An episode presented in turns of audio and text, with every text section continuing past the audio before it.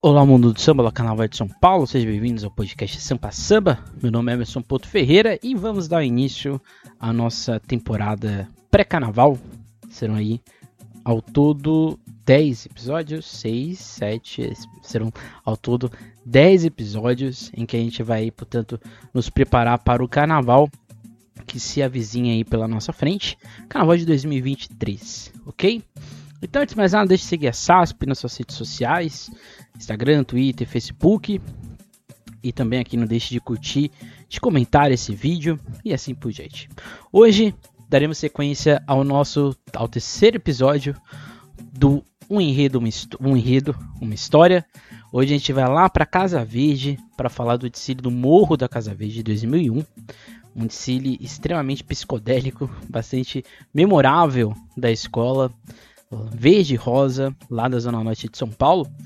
E é basicamente isso. Então, sem muita enrolação, para a gente já ir para o nosso ponto, é, o primeiro questionamento que a gente pode fazer aqui, quando a gente olha esse desfile do Morro da Casa Verde, é um ponto entre criatividade ou delírio, né? Uma pergunta que a gente faz sobre esse desfile, né? E por que a gente está falando dele, né?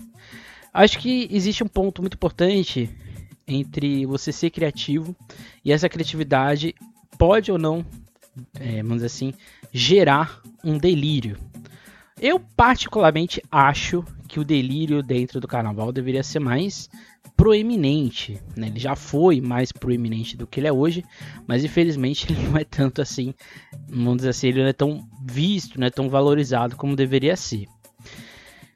O ponto desse da escolha, né, porque a gente coloca o desfile do Morro da Casa Verde de 2001, eu acho que é mais exatamente por esse aspecto extremamente peculiar da de uma escola que estava no segundo ano, no retorno, né, do grupo especial. Né, o Morro da Casa Verde é uma escola de certa forma antiga do Carnaval de São Paulo, é de 62, e a escola vinha né, de um período bastante longo sem, sem estar no grupo especial. A última passagem do Morro tinha sido na década de 70.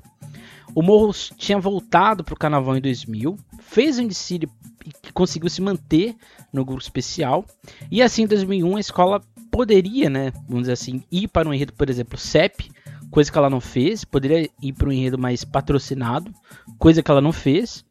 O Morro vai para fazer um enredo sobre os ETs, né? Um, assim, é feita uma história fictícia de ETs que chegam na cidade de São Paulo. E assim de ter uma viagem né, entre as, a, um mundo, as pessoas que saem aqui da Terra e vão né, para essas galáxias e assim por diante. É um desfile, portanto, que é um delírio coletivo, se assim podemos falar, né? Porque a escola aceitou né, a proposta feita pelo carnavalesco, Orlando Midaglia, o Orlando faz ali as propostas, a escola aceita, vai indo, vai indo, vai indo, gera samba, gera alegoria, gera fantasia, gera o desfile da escola, portanto.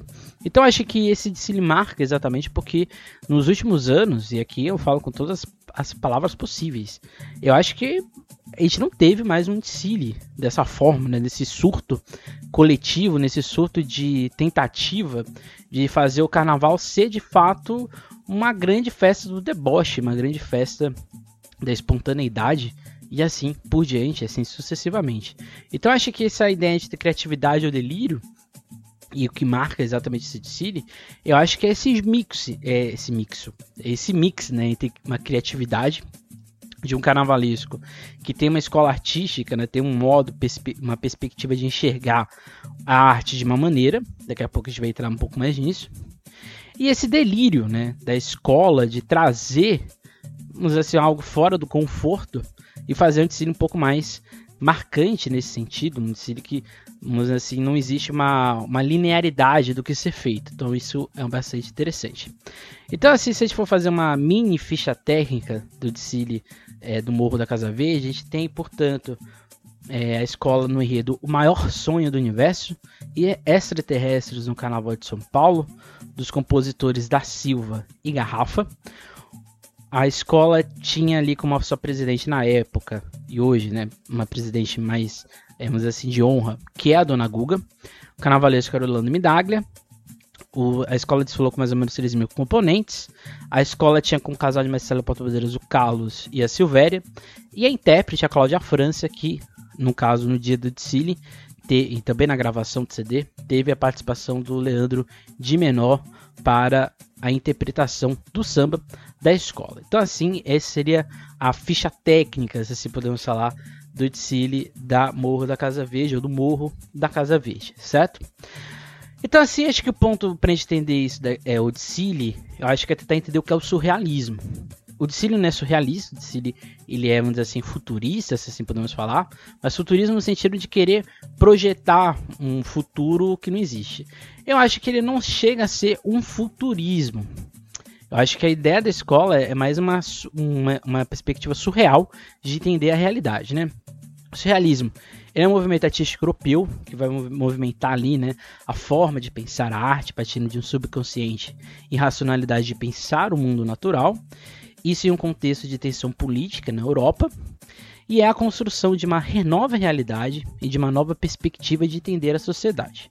O surrealismo ele tem vários pintores importantes, como Salvador Dalí, Frida Kahlo, entre outros, Magritte, Miró e assim sucessivamente.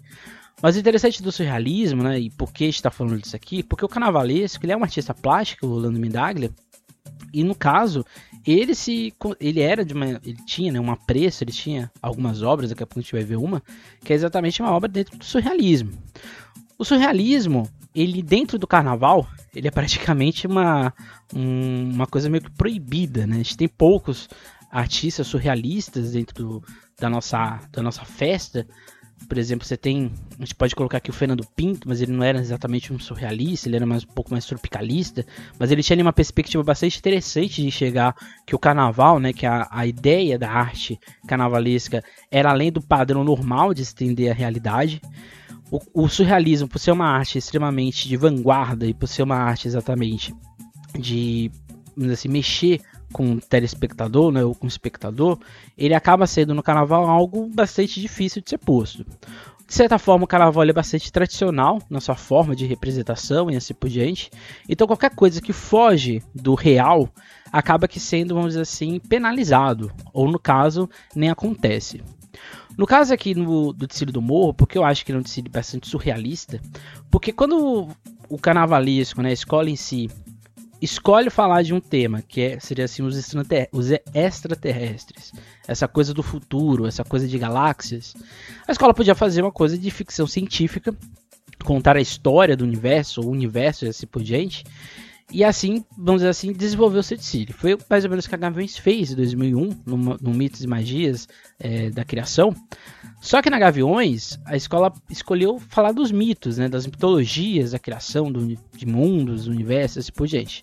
Aqui na Morro, não. A escola não vai falar da ciência, não vai falar de planetas, de galáxias existentes, mas ela vai falar daquilo que ela acha naquilo que ela, ela assim, supõe de uma outra realidade, nessa realidade de galáxias inventadas.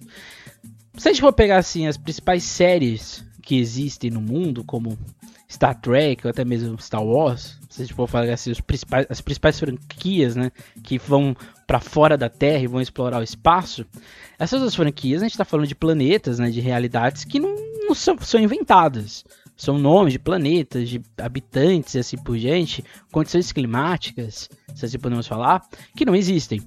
Então, por que uma escola de samba não pode fazer a mesma coisa, né? Acho que, é, eu acho que faz se, se ter até um pouco se exatamente surreal, é porque a escola, de certa forma, cria uma nova realidade. Ela cria uma nova maneira de, de, de pensar, como se fosse um sonho, assim, imaginado do carnavalesco, que coloca, projeta na escola mundos, planetas, habitantes que não existe. Então você tem ali os Clameses, que são peixes humanos, você tem os Adrions, que são dragões, os Vardrans, que são é, seres de fogo, os Caribans são seres de pedra, o Eliolípides, que são seres de ouro, os Osierks, que são seres de reciclagem, os Carlons, que são fabricantes, né, fazem fábricas ali de reciclagem, os Drabonix, que são seres de artes, assim como os Dixon, Synchrons, Cyber Palhaços, Animix e assim por diante.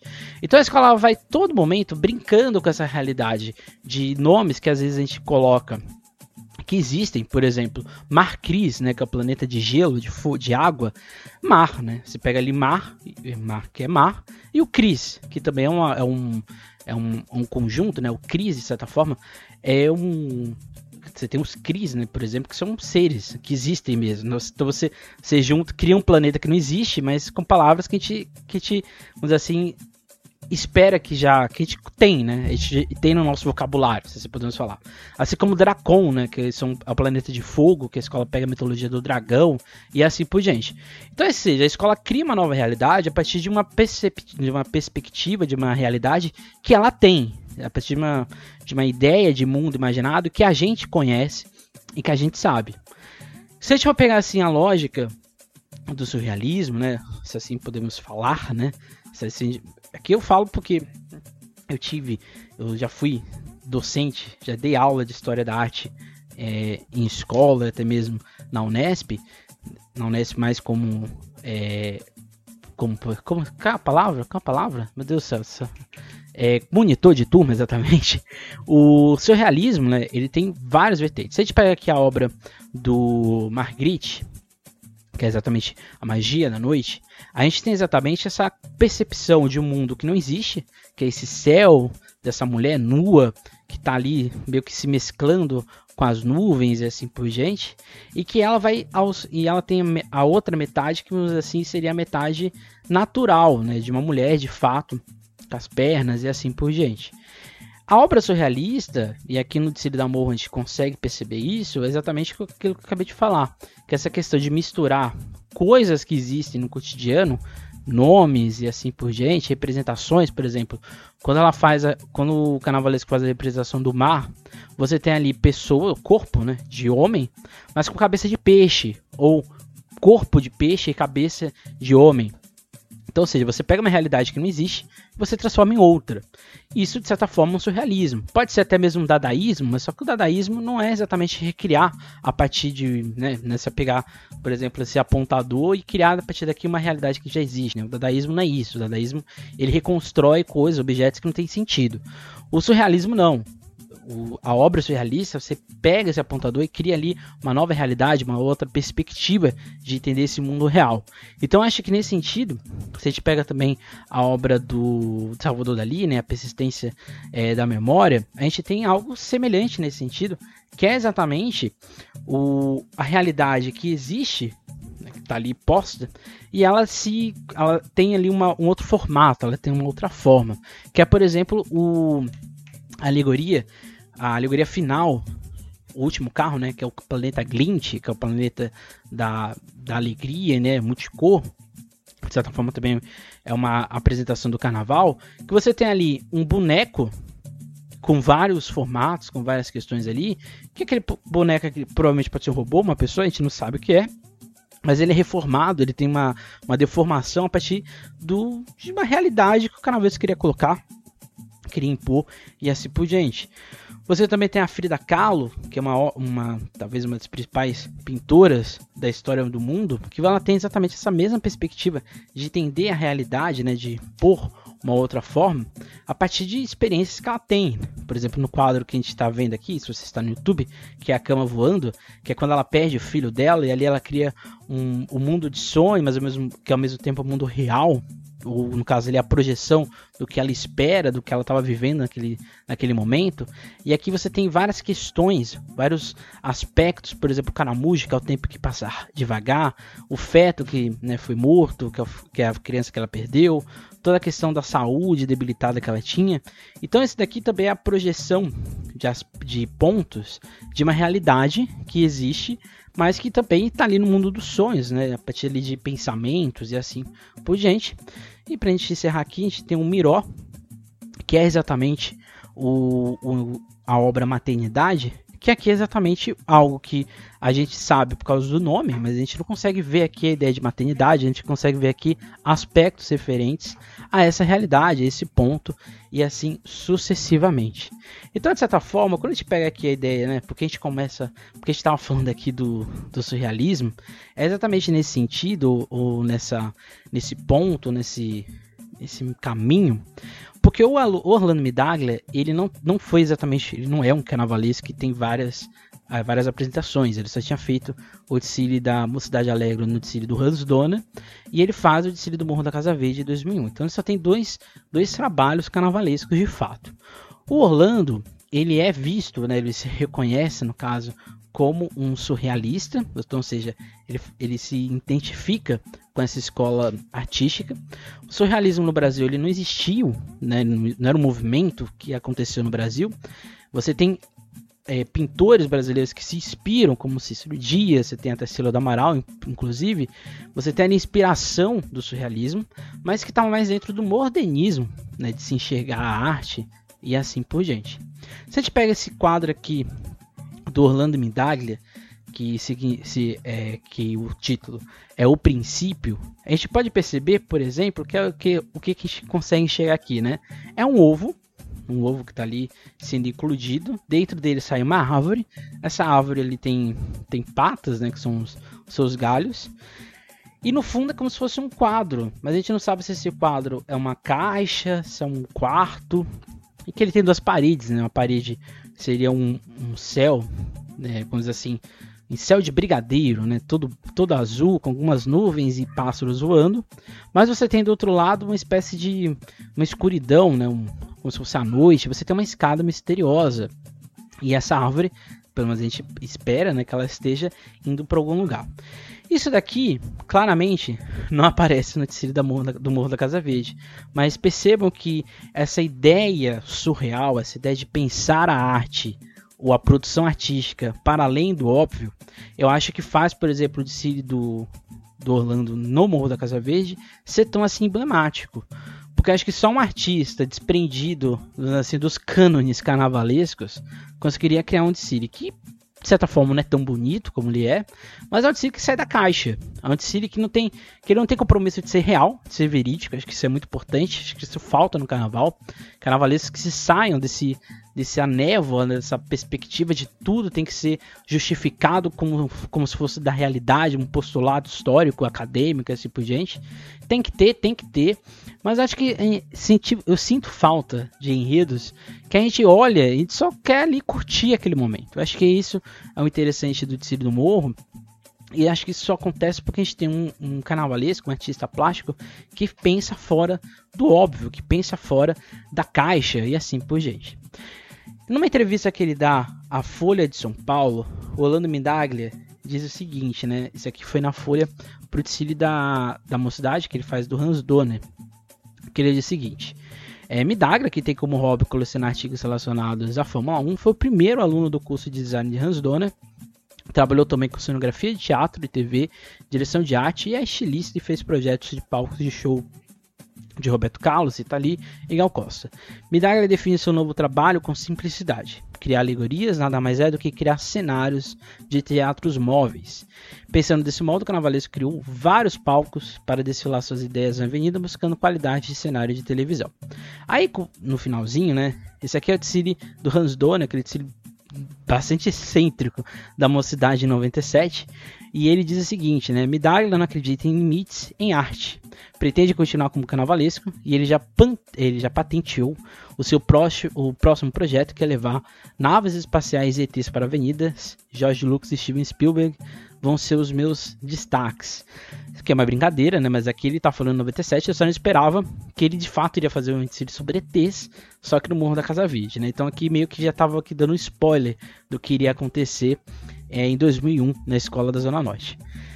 Se a gente pega o. Né, só pra gente contextualizar onde estava o morro naquele ano, né? O morro desfilaria no sábado, 24 do, de fevereiro de 2001. Ele desfila entre a São Lu, é, Quem abriu aquele dia foi a São Lucas, no desfile sobre o Pernambuco, né? O estado de Pernambuco, Gaviões no desfile sobre o universo, a Tucuruvi no desfile do samba, do carnaval, né, de São Paulo, e a Morro desfilaria seria o meio do desfile, né, a quarta escola entrar. O interessante disso tudo é que a Morro, ou Morro, né, ele estava ali num, num, numa época de carnaval em que essa ideia do a ordem de desfile não era tão concorrido, não era tão óbvia como é hoje, né? Então o morro desfilou ali no meio da apresentação, coisa que hoje talvez não aconteceria, né? Porque antigamente as escolas queriam praticamente ser as últimas a participar, né? Ou as últimas a encerrar. Hoje em dia quase ninguém quer encerrar o carnaval, né? Mas fica aí o questionamento, o ponto aí para a gente pensar para o futuro. Sobre o enredo, uma matéria do Estadão, né, do Estado de São Paulo, o carnavalesco diz o seguinte, né? Extraterrestres. Logo depois, a Tucuruvi entra a Sociedade Carnavalesca Morro da Casa Verde, com enredo, né? O maior sonho do universo, extraterrestre no Carnaval de São Paulo. E a escola leva para a avenida uma nova galáxia, e a vit... ah, que seria a Vitríria, o Vitrira, composta por seis naves espaciais distribuídas em carros alegóricos e muitos extraterrestres cheios de charme e ginga. Com base na receptividade dos brasileiros, Orlando Midaglia, que assumiu o carnaval do Morro da Casa Verde este ano, resolveu simbolizar o universo de todos os povos. Aí, completando com o carnavalesco, para isso, o Morro, o Amor, construiu uma nave espacial, a Future, o futuro, e foi descobrir outros povos em outros planetas e em novas galáxias e explica, né, completando, que será um trabalho bem futurista, revela o carnavalesco se diz cansado da besmice.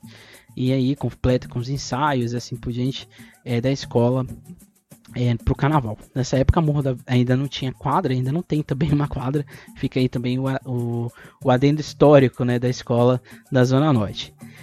O ponto mais interessante, né, é, completando aqui também com um, um outro ponto do City, é que existia uma surpresa que de fato aconteceu, só que a Globo não, não soube passar, é que a gente teve, né, recentemente na, na Portela, curiosamente no noticiário sobre sur, é, surrealismo, né, pessoas que saíram do, né, caíram do céu, paraquedistas, com uma espécie de, não sei se era no pé, não sei se era nas costas, talvez no pé, um, como se fosse um, um, fogo, né, que incandescente, que daria uma, uma espécie de espiral, um cometa acontecendo.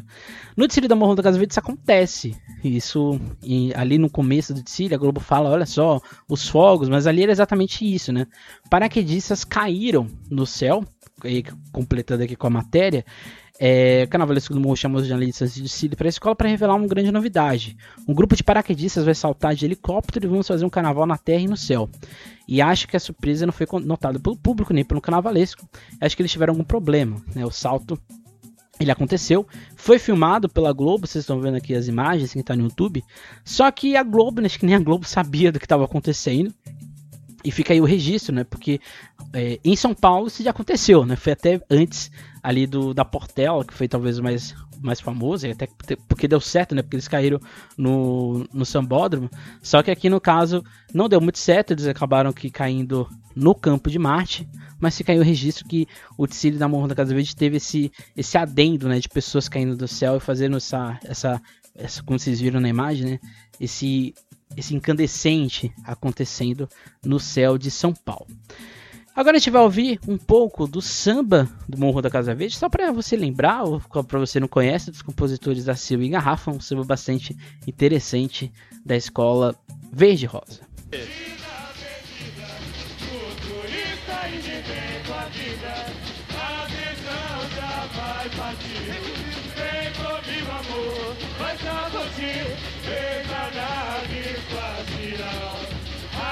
Nós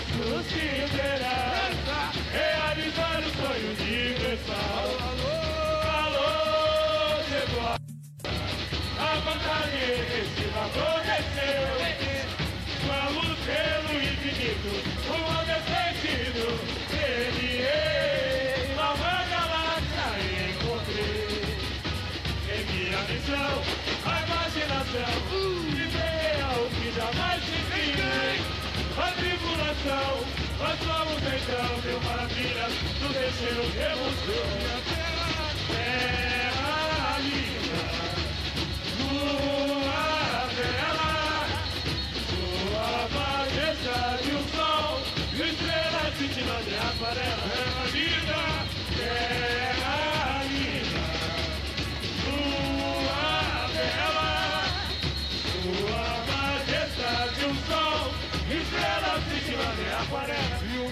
Todos de forma igual Nome de estranho e povo gentil Eu vivo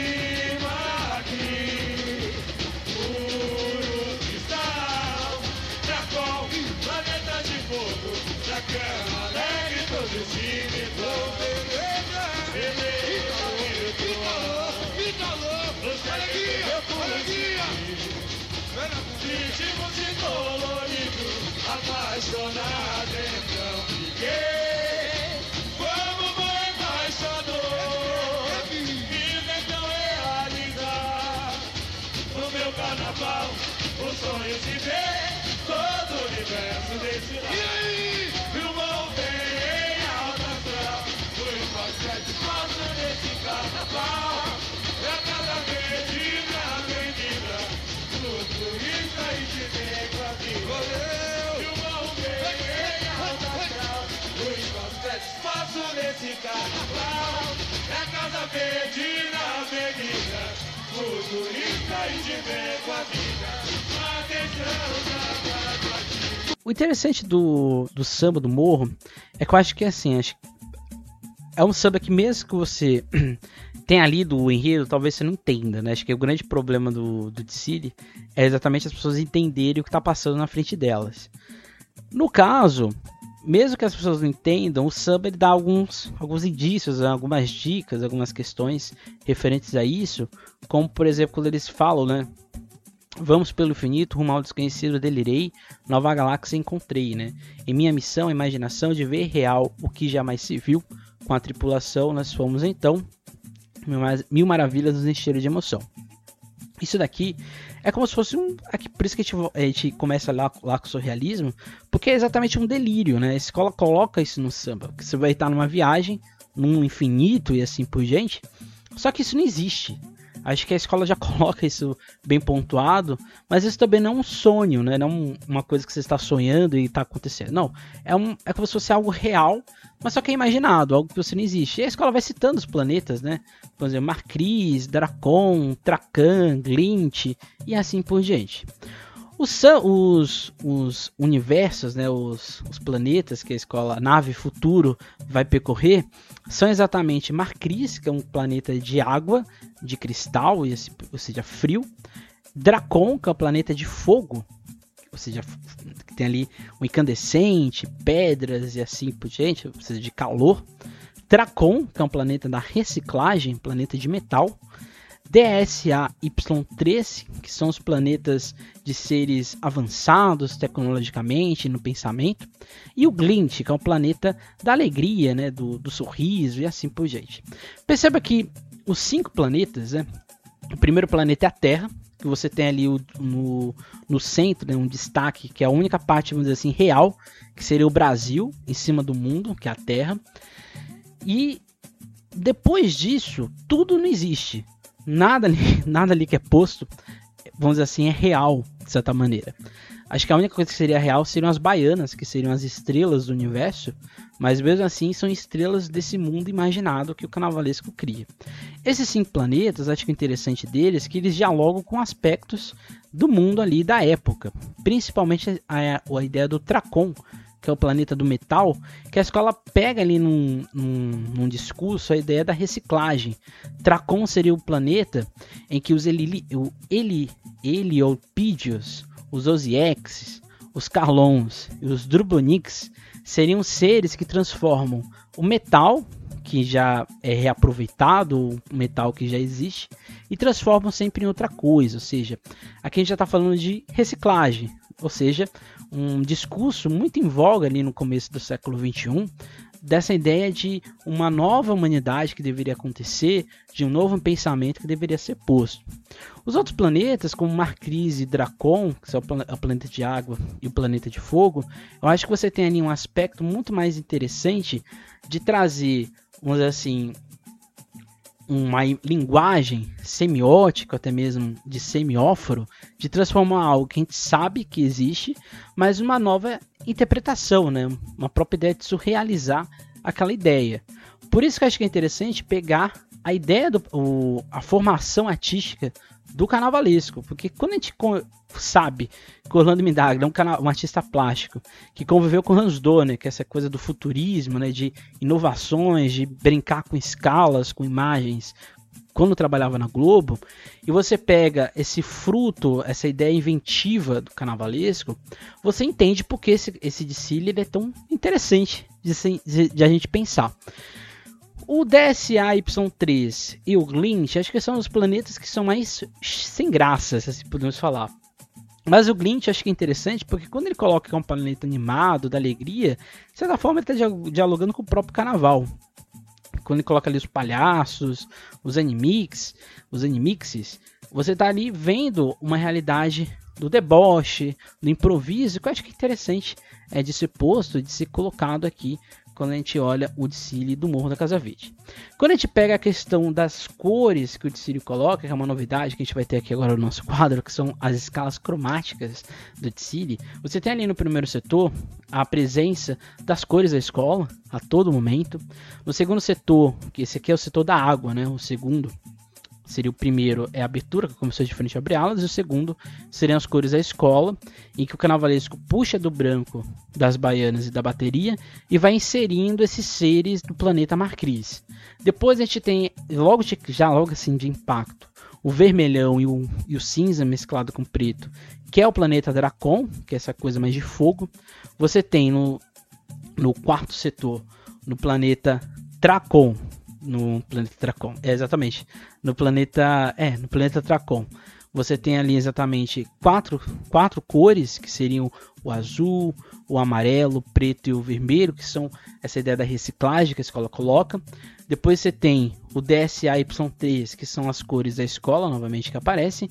E no final você tem uma explosão de cores, com azul, laranja e no final o verde e rosa do Morro da Casa Verde. Então, seja, interessante quando a gente olha essa escala cromática da escola, é que o carnavalesco ele brinca muito mais com as formas, principalmente de costeiros e de cabeça, do que necessariamente com as cores. O DC tem vários problemas na questão estética, se a gente for pegar assim, vamos dizer assim, aspectos de fantasia, alegoria, muitas delas não têm um acabamento interessante, mas aqui acho que é muito mais pelo orçamento que a escola tinha na época. Mas quando a gente é, pegar aqui duas, três momentos que eu acho que são interessantes, o, essa ala aqui, que seria a ala dos Drabonics, que são seres que transformam metal em arte ou qualquer coisa em arte, essa reciclagem. E o interessante é que aqui você consegue é, é, chegar na parte principalmente de costeiro da, da fantasia, é exatamente essa, esse aspecto do, do surrealismo que o carnavalesco tem nessa formação. Porque ali você tem ali, eu consigo pelo menos chegar aqui um pouco de Miró, um pouco de até mesmo é, de Marguerite e até mesmo de Salvador Dali, Dali aqui nessas inspirações. E principalmente do dadaísmo, que é essa coisa de pegar elementos que não, não, tem, não compõem sentido e transformar numa obra de arte. Talvez os Drabonics sejam surrealistas dadaístas, né? mas aí fica aí a reflexão. O, um, te, um detalhe aqui que é do quarto carro, não? Do quarto? Isso, do quarto carro. Do quarto? Carro. Que é o, o planeta Tracon, planeta do metal. Que você tem exatamente uma representação muito semelhante do que seria o Star Wars, ou até mesmo um cavalo, mas ele tem aqui um formato de uma coisa que não existe, né? Uma coisa estranha. E é exatamente um aspecto surrealista, né? Você pega coisas né, um, uma imaginação e você coloca ali uma realidade imaginada, projetada. E no último carro você tem uma espécie de rei momo, né, que com, com engrenagens, com outros aspectos, que é esse planeta da alegria, que é o Glitch, que de certa forma a escola está falando de carnaval aqui, então você tem ali um rei momo estilizado no final do City, que eu acho que é bastante interessante, né, porque novamente, mesmo com enredo, até mesmo ouvindo samba, talvez você não entenda. Mas você vai analisando, para pensar, você vai analisando o que está passando na sua frente, você consegue entender. Claramente, acho que a questão fator econômico, financeiro, de investir para que tenha um carnaval, vamos assim, mais robusto, talvez tinha, é, pesou um pouco nessa representação de signos, né, de símbolos a serem postos no Gicile. Mas mesmo assim eu consegui entender muito do que a escola queria colocar, ou seja, é um entender que não é para você entender, é apenas para você aceitar e curtir a festa, né, curtir o momento ali do que está acontecendo.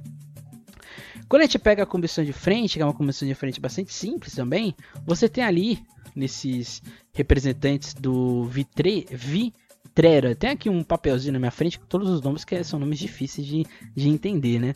Mas você tem exatamente essa questão do de uma síntese do enredo, né? Você tem ali elementos de quase todos os planetas que vão ser citados e são coisas que não existem, né? Você tem essa mão gigantesca do componente, você tem essa cabeça é, surreal, você tem esses raios de sol que saem no costeiro.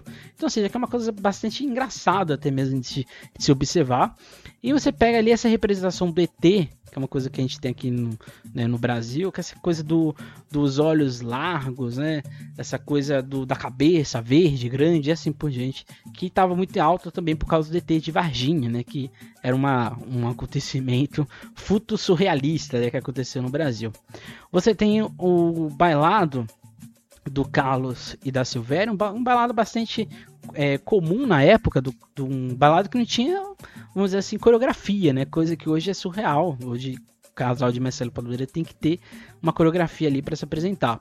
Nessa época, né, até ali 2000, 2001, até mesmo 2002, assim, for bastante, é, vamos assim, realistas, você tinha carnaval, é, mestre Salles Porto-Bandeiras que, que veja uma realidade de Avenida Tiradentes, ou que começaram ali, e que essa, essa rigidez do belado, essa rigidez de você ter ali uma coreografia se apresentar para os jurados, não era comum.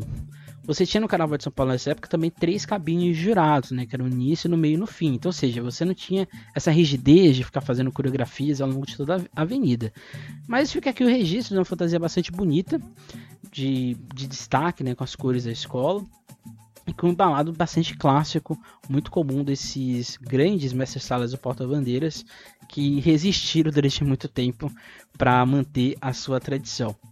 Você tem a bateria que veio de astronautas, uma bateria com gosto bastante duvidoso, que faz lembrar exatamente a bateria da Vai Vai de, um ano, de anos anteriores, né, quando a escola falou do Nostradamus, né, mas fica aí o registro dessa bateria que se apresentou bastante bem durante a vendida.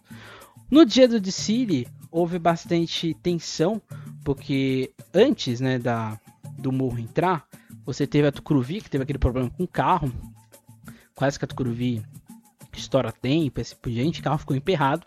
O Morro da Casa Verde teve vários problemas para começar a sua apresentação. E no momento de si, né, o terceiro carro, que era o Tracan, ele simplesmente emperrou na, na, ali no, no momento quatro carros na verdade, né?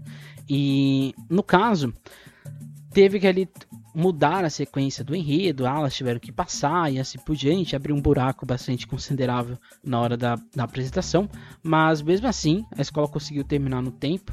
Aliás, pelo contrário, né? A escola ela, ela fica ali no com sobra de tempo, inclusive, por ser uma escola um pouco pequena, não tem tanto volume de, de fantasia, de carro, então o desfile acaba que seja, sendo um pouco mais rápido.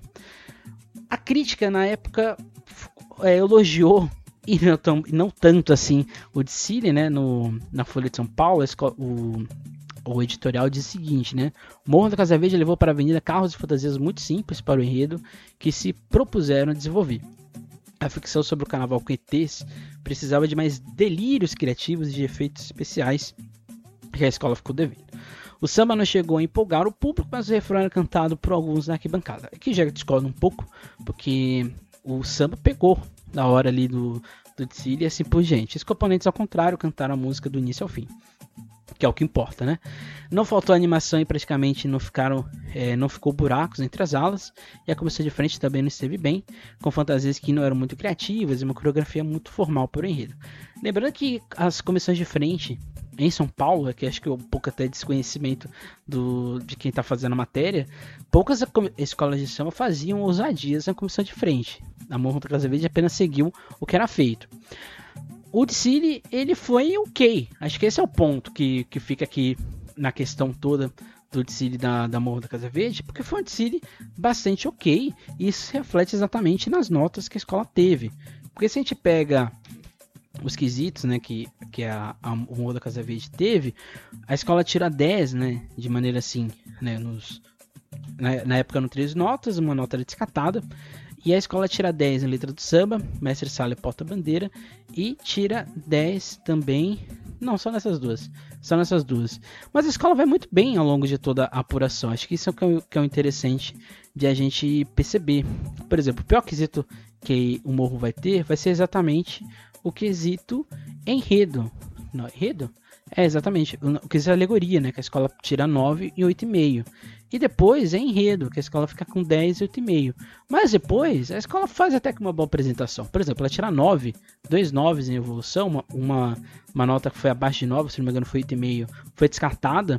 Então, ou seja, a escola fez uma boa apresentação, o que fez ela ficar, por exemplo, numa posição até que considerável, que seria, é, se a gente fosse pegar ali na época, seria hoje, né, com desempate, a escola ficaria em 12 segundo. Mas na época, se não me engano, a escola ficou em. É, foi. Se não me engano. Foi décimo, nono, oitavo, sétimo lugar, se eu não me engano. Que foi, de certa forma, uma das melhores apresentações do Morro da Casa Verde na sua história. Se a gente pegar a questão também das notas, a escola até que ficou consideravelmente à frente da, da escola que foi abaixo, que foi a Unidos de São Lucas, que tinha acabado de estrear. A escola ficou ali quase que dois, eh, dois pontos né, à frente da Unidos de São Lucas e bastante à frente das escolas que foram rebaixadas, Imperador de Piranga e Pérola Negra. Por que então a gente está falando desse desfile, né? Por que a gente está tão louco, né? Falando do Morro da Casa Verde e seus ETs? É porque eu acho que fica essa pergunta, né? Será que a gente não ficou comportado demais de entender o carnaval? Será que a gente não está bastante preocupado somente com a questão visual e esquece que a gente está numa festa de, de riso, né? De alegria, de descontração isso, isso envolve samba enredo, alegoria, fantasia, assim por diante. Eu acho que o carnaval, não só de São Paulo, carnaval no, nesse eixo, né, Rio-São Paulo, precisa renovar os seus enredos, fazer enredos mais interessantes, né, enredos que sejam carnavalescos em si. E eu acho que o que mais me deixa assim é, bastante nostálgico com o tecido de 2001 do Morro da Casa Verde é que eu acho que a escola não teve nenhum, nenhum medo de usar, nenhum medo de ser fora do padrão, né, da caixinha de se pensar o carnaval. Eu acho que isso é bastante louvável para uma escola que não precisava fazer isso, porque fazer um enredo desse é até mais arriscado, mas a escola arriscou. É uma escola que não precisava, vamos dizer assim, precisa, no caso não precisava, ela precisava ter dinheiro para fazer isso, mas assim, ela bancou a ideia do carnavalesco e assim as coisas foram andando. E o Morro da Casa Verde, de certa forma, fez um desfile histórico. Eu considero esse o melhor desfile da história do Morro da Casa Verde, acho que fica ali no embate ali com o desfile desse ano que a escola fez do, né, do milho coco e amendoim, de Oxalá, de Oxóssi, de São Jorge e assim por diante, de Ogum também. Então acho que o City de 2022 ele conversa com o 2001 no sentido do surreal, né, dessa coisa de fugir do óbvio, que eu acho que é uma marca interessante do Morro da Casa Verde, que a escola, mesmo assim, mesmo com todas as questões, consegue fazer desfiles interessantes. E fica aí o desejo para a escola, quem sabe, fazer um desfile mais marcante ainda nesse ano de 2023. Esse foi o nosso episódio de hoje, episódio que a gente falou aí dos ETs do Morro da Casa Verde. Se você tem alguma lembrança desse desfile, deixa aqui nos comentários e outras coisas mais. Nosso episódio, esse foi o nosso episódio de retorno. Semana que vem nós iremos falar, daí sim, de fato, agora sem interrupções longas, nós iremos falar aí, portanto, do, da imprensa de carnaval, e especificamente esse, essa, esse, essa, esse conflito, de certa forma, mas essa perspectiva diferente de chegar ao carnaval da mídia tradicional, que seria a televisiva e a escrita, e de nós aqui, membros, né, veículos de carnaval independentes, tanto de São Paulo quanto de outras partes do Brasil. Esse foi o nosso episódio, até a próxima, e nunca esqueçam e nunca deixem de sambar.